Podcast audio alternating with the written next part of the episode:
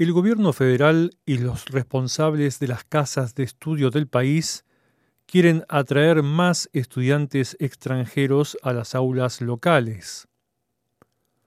Un documento gubernamental da cuenta de la importancia del aporte monetario de los estudiantes extranjeros a la economía del país, superando incluso la venta de autopartes al exterior.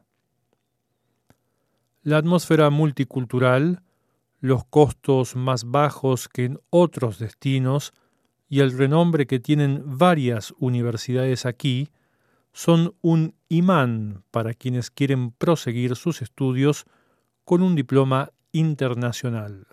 Además, en algunos casos, una experiencia académica puede ser el primer paso para la residencia permanente y la ciudadanía canadiense. Más detalles en el reportaje adjunto.